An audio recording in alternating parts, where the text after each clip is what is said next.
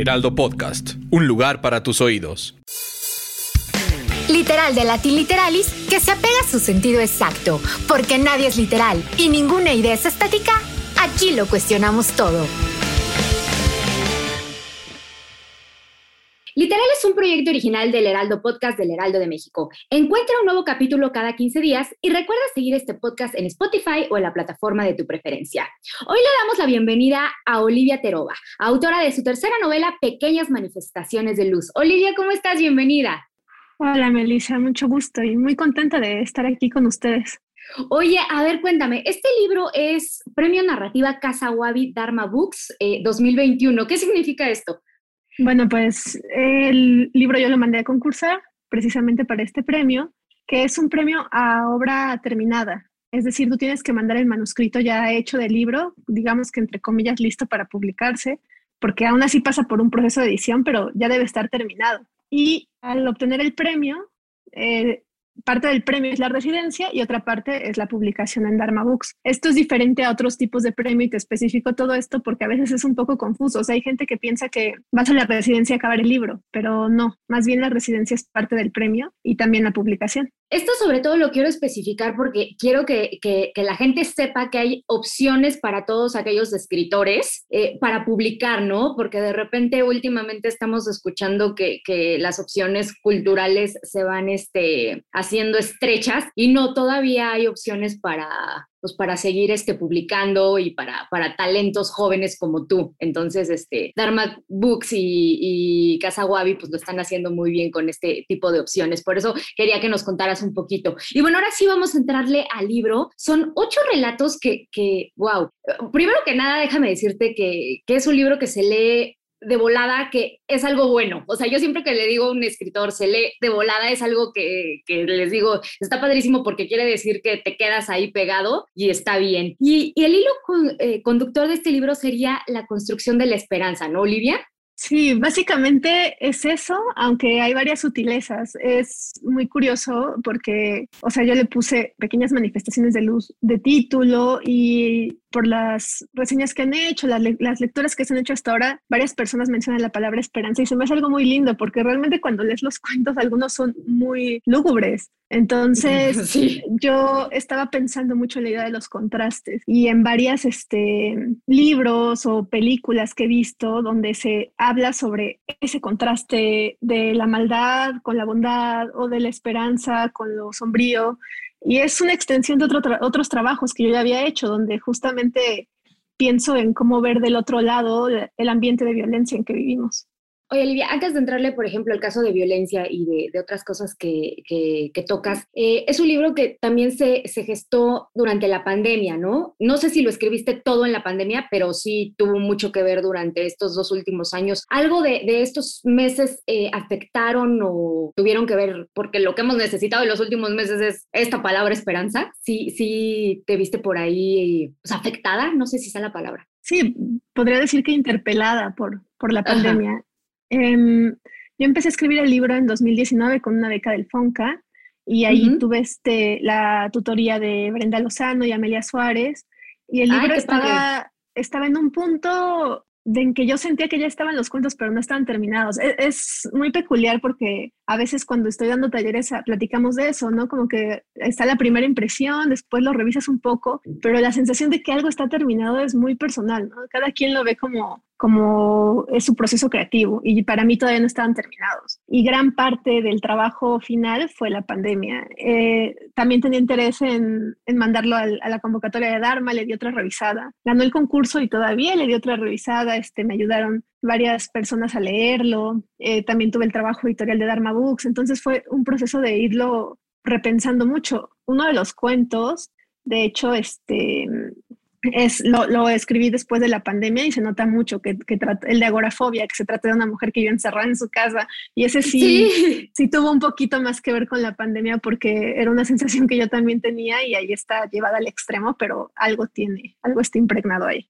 Sí, no, el de, el que protagonizado por esta chica Camila, ¿no? Ahorita le entramos a ese porque este, quiero, quiero que hablemos de esto también de, de las violencias que mencionabas antes, de, que estamos eh, todos los días afectados por ellas, pero porque son diferentes diferentes tipos de violencias de las que hablas, ¿no? Desde la violencia tal y cual como lo es un asesinato hasta la, bueno, la violencia que puedes sufrir como orientación sexual, que esta semana hemos visto muchísimos casos, eh, la que puedes vivir hacia tu mismo cuerpo.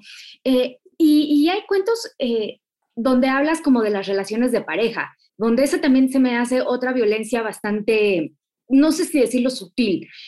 hay la de los 72 nombres de Dios y la de la abuela mató al... A mi abuela la mató el humo, ¿no? Son dos parejas que se están deshaciendo, por decirlo así, se están desintegrando. Y también me parece como bastante violento que alguien tenga que vivir en una relación sin que sea una relación. O sea, también encuentro estas particularidades entre, entre los cuentos. ¿Cómo lo, lo hiciste a propósito? ¿Se fueron manifestando así? ¿Cómo fue? Sí, en estos cuentos me interesó mucho fijarme en estas sutilezas de las que tú hablas. En general, mis textos y casi todo lo que escribo trato de fijarse mucho en estas cosas sutiles que tenemos normalizadas. Y en este caso, como justamente quería hablar de estos momentos, por así decirlo, luminosos que llegamos a tener entre la mayor incertidumbre o entre la mayor desesperanza, este, esos dos cuentos de las relaciones sí los pensé así. En el primero, este, es una chica que, que, está pensando en una relación que, que, no va a ningún lado y al mismo tiempo está yendo a un funeral. Entonces está hablando de varias cosas que terminan y ciertas apreciaciones que ella tiene, que me, parece un gran estado de incertidumbre. Y en el de los 72 nombres de, de, Dios es muchísimo más sutil, ¿no? Es muy curioso porque yo, tallereando ese texto, eh, me dicen cosas distintas los hombres y las mujeres, ¿no? Y eso pues revela mucho de nuestra manera de leer las relaciones vistas desde afuera, ¿no? Incluso había gente que me decía, ay, no, pero es que ellos van a volver, ¿no? Y es como, pero se pelearon a gritos del principio del cuento. Y había chicas que me decían, pero es que este tipo es un patán, ¿no? Como, o sea, y, y en la misma narración, como está enfocada en él, quise mostrar un poco eso, como muchas veces, este, pues eso, lo tenemos, tenemos muy normalizadas las violencias, tenemos muy normalizado este, el no hablar de lo que sentimos, no decir las cosas claras y para ciertas personas puede parecer este como, no sé, como, como un paso más en la, o como algo muy, que, que la relación va a seguir después de eso o que no va a haber problema, ¿no? Porque eso le pasa a todo el mundo. Entonces, pues sí, creo, creo que da para pensar cómo lo lee cada quien y esa es mi intención en todos los cuentos, que inviten a una reflexión. Y eso está padrísimo, que justo puedas tener las perspectivas de, de, diferentes personas, ¿no? Pues al final cada quien te lo dice conforme tiene su bagaje, ¿no?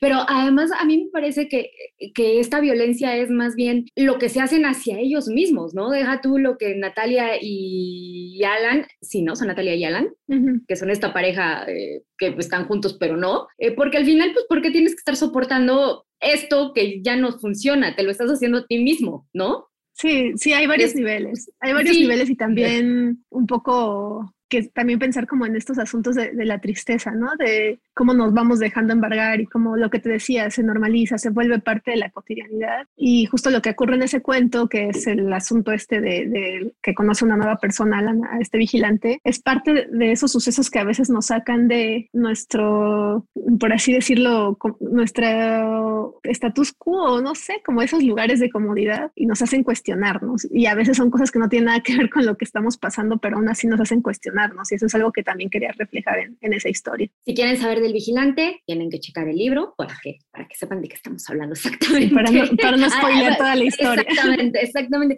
Oye, y a ver, eh, en el de un sitio a donde ir, eh, habla de la homosexualidad de Erika, ¿no? O sea, básicamente ahí hay algo de Erika que vive entre que ella tiene un deseo, pero vive en el deber ser eh, de la vida perfecta. Eh, Cuéntanos cómo, cómo armaste este cuento también de, de, lo que tendría que ser para una chica que tiene su vida casi perfecta, pero no la quiere.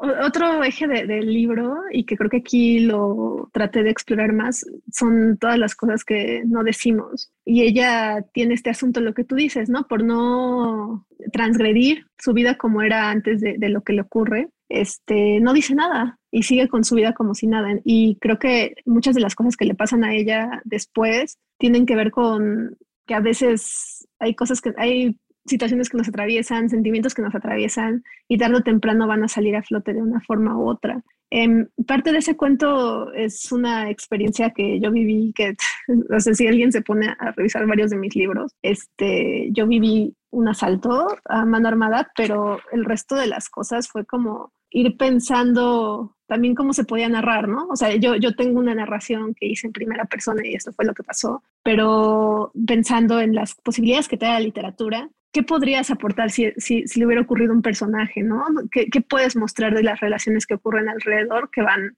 creando ese silencio en el que ella se encierra? Y además, eh, justo, ¿no? Un poco lo que decías de, de, del vigilante, cómo llegan momentos de tu vida o eh, situaciones que te cambian y te hacen revalorar todo, ¿no? Sí, que a veces son muy sutiles, muy inesperadas e incluso pueden ocurrir sin que el, el, mismo personaje, pensando de forma literaria, se dé cuenta, ¿no? Y tiempo después es como de, ah, sí, a partir de ese momento fue cuando decidí tal, ¿no? Pero en el mismo instante no te das cuenta. Ahora, Olivia, este uso de, de, de los momentos de violencia, eh, hablábamos de, de, esto del asalto, eh, que me encantó cómo lo abordaste en, el cuento, porque lo dejas hasta, nos enteramos qué pasa hasta mucho después. De hecho, ya lo dijimos, pero bueno, no importa. Pero también, por ejemplo, el, primer cuento con el que con el que abres de todo empieza con una línea que pues al final es un asesinato, ¿no? Este, que me parece, es, de hecho yo creo que es de mis favoritos, es, y pues es muy triste por lo que pasa a esta familia y es muy violento. Cuéntanos qué pasa con, con esta familia.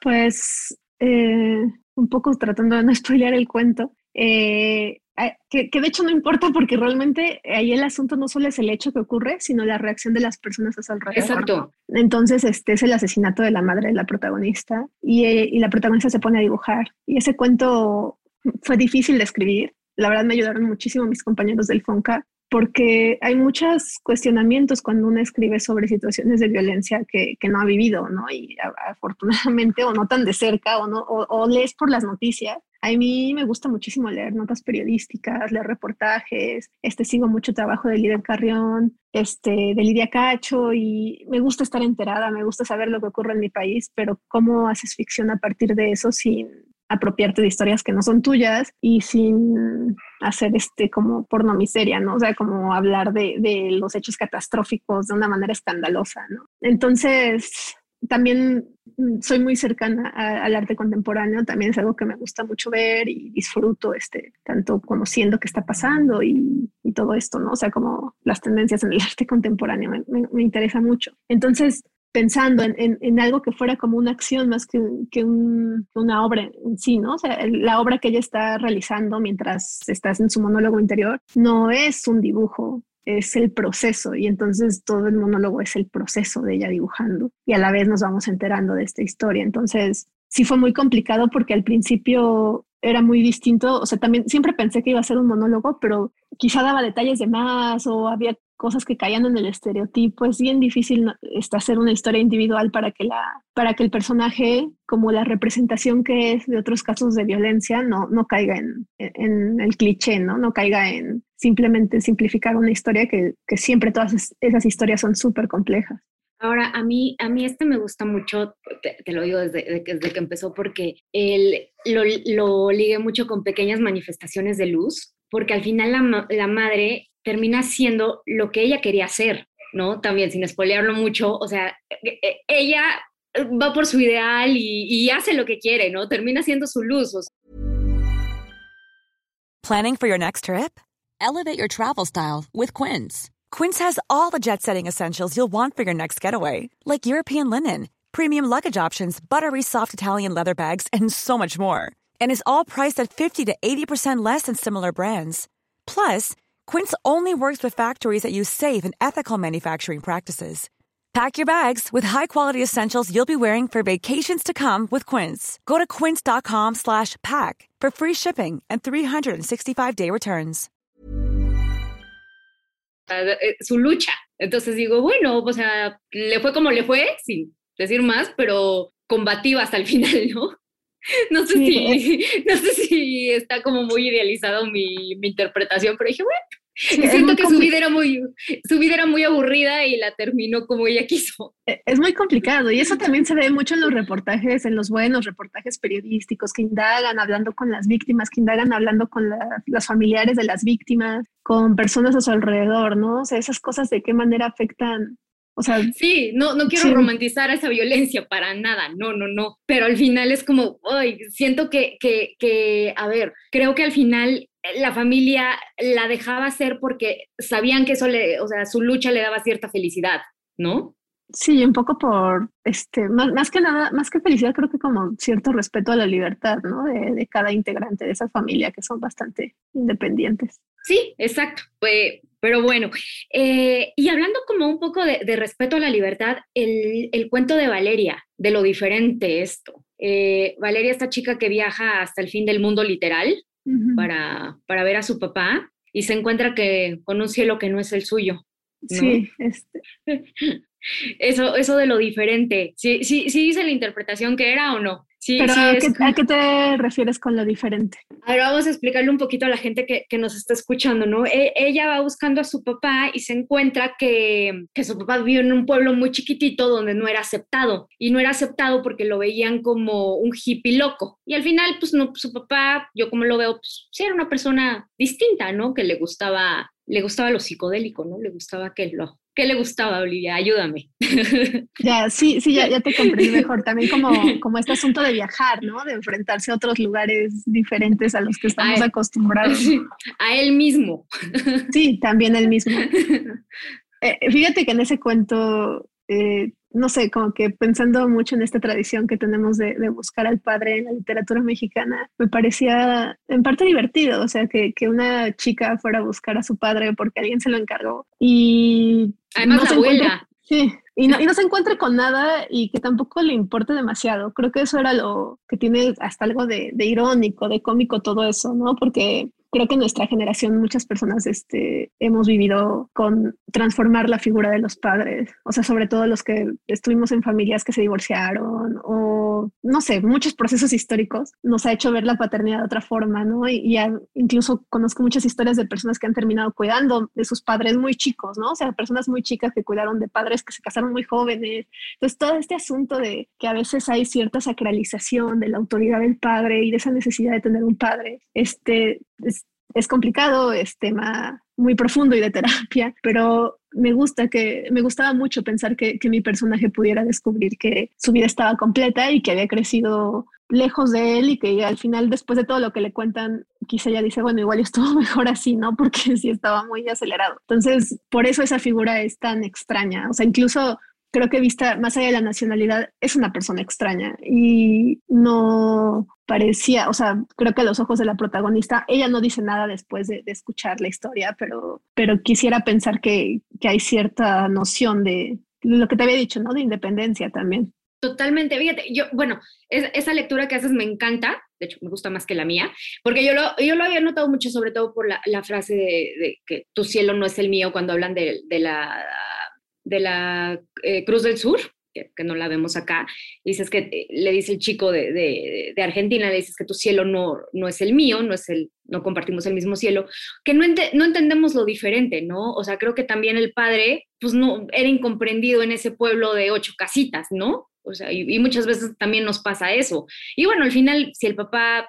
era lo que era, también como dices, qué bueno que estaba fuera de la vida de ella, al final sí la abandonó, ¿no? Sí, sí, también tiene un poco de esta lectura, que aparte el punto de vista es de un chico que lo vio, ¿no? O sea, también no, no hay muchas certezas al respecto de qué, de qué hacía o de qué no hacía. Y me gusta mucho jugar con esa idea también del testimonio, ¿no? Oye, pero es que de verdad me, me encanta esta parte de, de poder tener las, las diferentes lecturas. Y bueno, y por eso me encanta también la oportunidad de poder hablar con, con, las autoras y es un privilegio poder hablar ahorita contigo porque pues ver tu proceso y poderte compartir lo que yo entendí es este, pues una delicia, ¿no? Y el de, ya, ahora sí vengo con el de agorafobia porque ese me hizo sentir como, uff, ¿no? Ahorita, por ejemplo, que, que volvemos a estar este, un poquito encerrados, medio que sí, medio que no, y volver a sentir la sensación de, de, no poder salir y que todo nos hace daño y que tenemos variantes. Eh, wow, sí, la pandemia con todo. Eh, este cuéntame cómo fue el proceso. Pues parecido a otros de los que hemos hablado, también empezó la idea desde el Fonca, porque ahí yo entregué un proyecto de cuentos y había varios que ya estaban planeados, como con una sinopsis, pero pues siempre cambia el asunto de que lo planeas a cuando ya lo escribes, ¿no? Entonces, lo, empecé a escribir, tenía una versión, esto entraría, creo yo, dentro de algo, un género parecido a la literatura especulativa, o sea, ya, ya hay algo como de ciencia ficción ahí.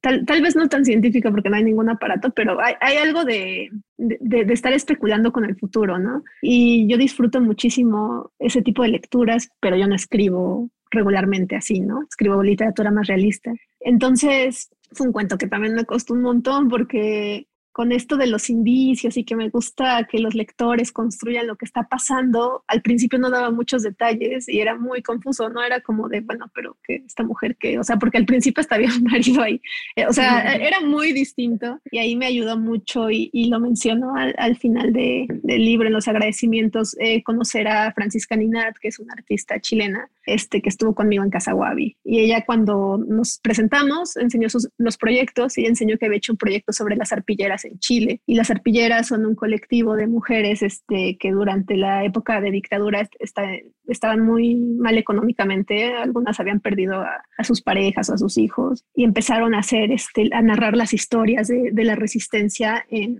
bordados. Y cuando me contó eso, yo dije, wow, eso está maravilloso y entonces dije, ya, ya sé qué es lo que quiero hacer con esa historia. Y esa historia sí la acabé en Casa Guavi, o sea, la, la cambié totalmente. Tenía ya la idea y era eh, enfrentar estos, esta dicotomía, ¿no? Encierro afuera y también lo que tú dices, que a veces el miedo es muy contraproducente y que también hay otras enfermedades que nos dan por, por tener miedo, ¿no? Y eso es algo que no tomamos en cuenta, ¿no? Nuestra salud mental. Y ya sumado al asunto, a esta anécdota que me contó Francisca, eh, como que todo hizo clic en mi mente y pude tener este cuento finalizado.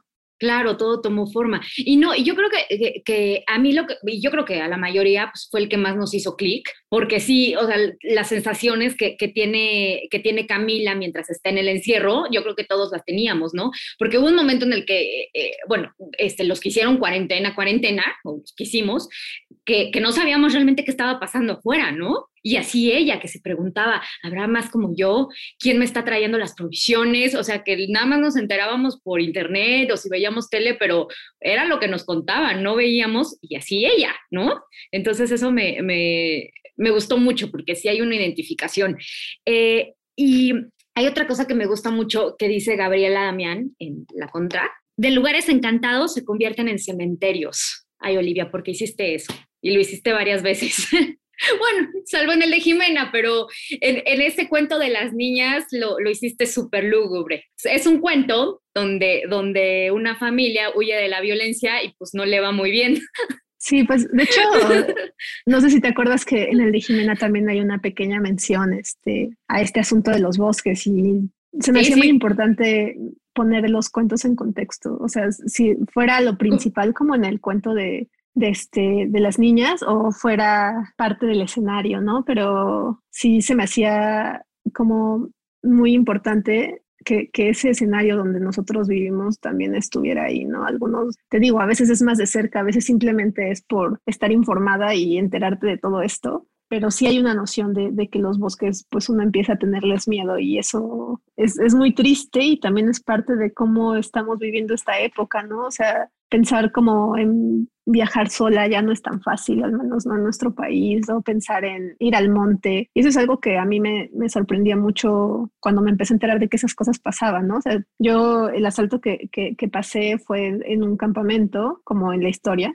este, pero después me empecé a enterar que muchísima gente le pasaba, era como de, ah, sí, estábamos este, en, un en un campamento, hicimos una fogata y nos asaltaron, fuimos a comer carne, a, hacer carne tal lado y nos asaltaron, era como que nos hayan quitado ese momento de ocio y esos lugares para estar más tranquilos, se me hace algo que hemos perdido y que no sea, de lo que no se ha hablado lo suficiente que uno además asocia con tranquilidad, con libertad, ¿no? Eh, eh, por favor, déjame, déjame comentar del de Jimena, eh, cuándo es el bosque, porque se me hace muy importante. las, las mujeres buscadoras, ¿no? Ahí es donde, donde metes el bosque también, porque esta parte de las mujeres buscadoras que van buscando los restos de, de los suyos es súper fuerte y sucede en todo el país. Sí, sí, y como te digo, siempre me cuesta, o sea, no, no podría yo contar tal cual la historia porque ellas han contado su, lo, que les ha pasado en distintos medios, hay entrevistas y todo, ¿no? Pero no quería dejar de mencionarlas porque dentro de estas, esta dicotomía que te digo entre la oscuridad y la luz o, o estas grietas por donde alcanzan a pasar estos momentos más luminosos, tenemos eh, un país repleto de desaparecidos y también tenemos a las madres buscadoras. Exactamente. Eh, pero bueno, no, no, el libro no, no se preocupen. Sí, de verdad, cada historia, este, sí tiene esta cosa que de verdad la palabra sí es esperanza, sí, sí te, queda te quedas reflexionando y dices, ay, mira, o te quedas pensando qué habrá pasado con, con, con, ese personaje. Además, de verdad le ofrece la oportunidad de que cada quien le dé una lectura, de que cada quien eche a volar su imaginación y, y está bien padre eso, Olivia, que, que, que nos des la oportunidad de, de, de, que cada quien dé una interpretación, eso, eso se agradece muchísimo. Muchas gracias a ti por tu lectura. este, Olivia, este es un, podcast de, libros y me gustaría saber qué estás leyendo ahorita, qué tiene Olivia en su, en su mesita de, noche. Compártenos, por favor, un poquito de eso, de tu intimidad. Eh, la verdad, mi mesa está hecha un lío en este momento. Ahorita me dijiste y volteé a ver y dije, oh, A ver, dinos un par, nada más para que, sepamos. Este, acabo de leer eh, In vitro de Isabel Zapata. me gustó mucho. Sí, me, me, sirve mucho eh, ese tipo de libros como que me, me, tranquilizan, ¿sabes? Ahorita estoy en un proceso de estar escribiendo y traigo muchas ideas en la cabeza y creo que la claridad del tono de Isabel me, me ayuda a aterrizar bastantes ideas. Este, también acabo de leer los eufemismos de, de Ana Negri. Este también otro libro que creo que está muy bien armado y ahorita está hablando de estructuras porque ando en modo armar estructuras y digo, sí, está muy buena su estructura. Tiene una voz muy bien, una voz muy bien formada, mezcla este los modismos argentinos con, con mexicanos porque es la historia de una chica que es hija de exiliados argentinos que vive en México. Entonces ese punto de vista de la migración se me hace así buenísimo. Y también estoy leyendo este... Ese último fue, perdón. Ese los eufemismos, los, eufemismos, de Ana Negri. También estoy empezando a leer el Museo de la Novela de la Eterna de Macedonio Fernández, como para echar a volar más la imaginación. Te digo que es, muy curioso, pero cuando me pongo a escribir estoy o sea, no, no es como que tal cual lea del tema que escribo, pero me gusta tener distintos tipos de, narraciones, distintos tipos de voces para ir contrastándolo con lo que yo hago y también como ir a veces aliviando un poco la cabeza de tanto pensar. Claro, claro. Y obviamente pues queda la recomendación de pequeñas manifestaciones de luz eh, de Olivia Teroba, eh, publicado por Dharma Books. Les digo, hay muchas oportunidades para publicar, si no muchas sí hay, entonces hay, hay que ver. Y bueno, los queda la invitación de que nos sigan en nuestras redes sociales del Heraldo Podcast, estamos en Instagram, estamos en TikTok. ¿Y a ti en dónde te encontramos, Olivia? En Twitter, en Instagram, en Facebook, como Olivia Teroba pues te agradezco mucho y pues recuerden que son esas pequeñas cosas las que nos sujetan aquí, como dice uno de sus personajes, Jimena. Muchas gracias, Olivia. Muchas gracias a ti, Melissa, y mucho gusto. Igualmente, nos escuchamos la siguiente.